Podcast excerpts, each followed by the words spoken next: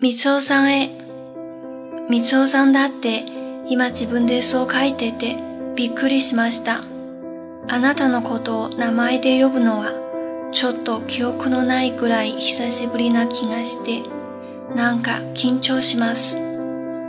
あのね、みつおさん。うまく説明できないのですが、最近またあなたのことを見てると変にざわざわとするのです。私なりにそのざわざわを打ち消すとか、あるいは元に戻す努力を検討してみたのですが、どちらもうまくいきませんでした。私、あなたのことを変だとか言いましたが、どうやら誰より変なのは私なのかもしれません。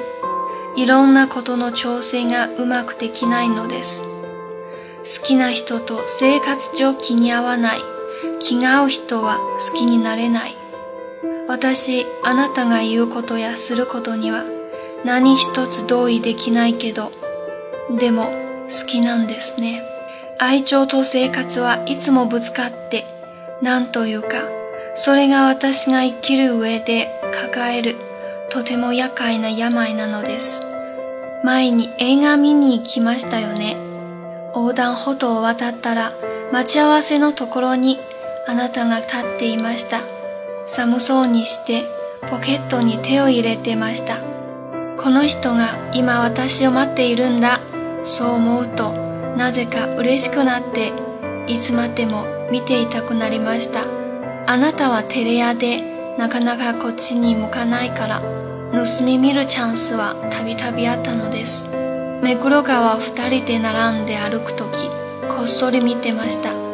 DVD 見てるとき、本読んでるとき、いつもあなたを盗み見て、気持ちは自然と弾みました。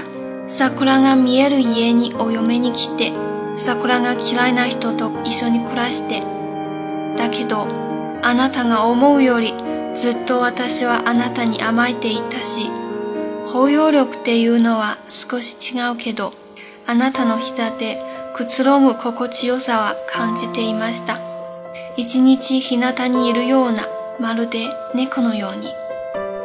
あなたを見上げたり、見下ろしたり、盗み見たり、まちまち見たり、そんなことが何よりかけがえのない幸せでした。みつおさん、ありがとう。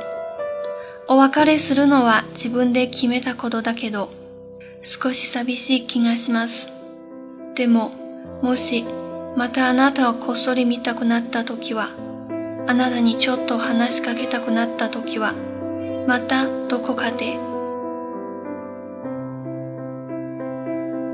致光生，写下“光生”两个字，自己也吓了一跳。用名字称呼你，大概是很久以前的事了，久到已经记不清楚，不知为何竟有些紧张。光生。 虽然我无法解释清楚，最近又是这样，一看见你心里就莫名的无法平静。我也试图用自己的方式消除这种不平静，亦或是努力的想回到过去，但是无论通过哪一种，我都做不到。我曾经说过你是个怪人，而最奇怪的人似乎是我吧。很多事情我都无法调整妥当。与自己喜欢的人在生活上步调不一，性情相投的人又喜欢不起来。虽然我没有办法赞同你说的或做的任何一件事情，但是我还是喜欢你啊。爱情和生活总是相互冲突，怎么说呢？这或许是安置在我命运中十分难解的病吧。记得从前我们去看电影的时候，我走过人行道。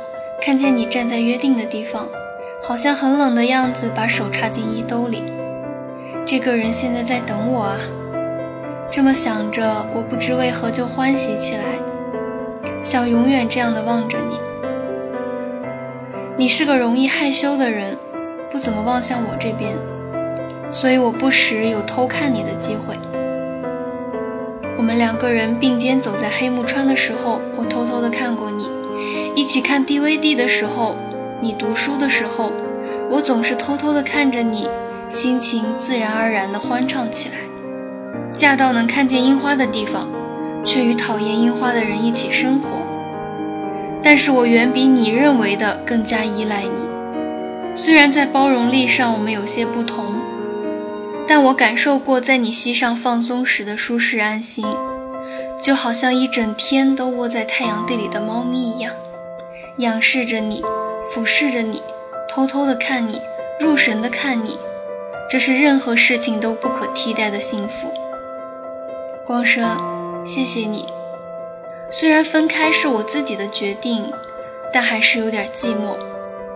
但是如果当我又想看你的时候，当我想与你闲聊几句的时候，在某处总会再见吧。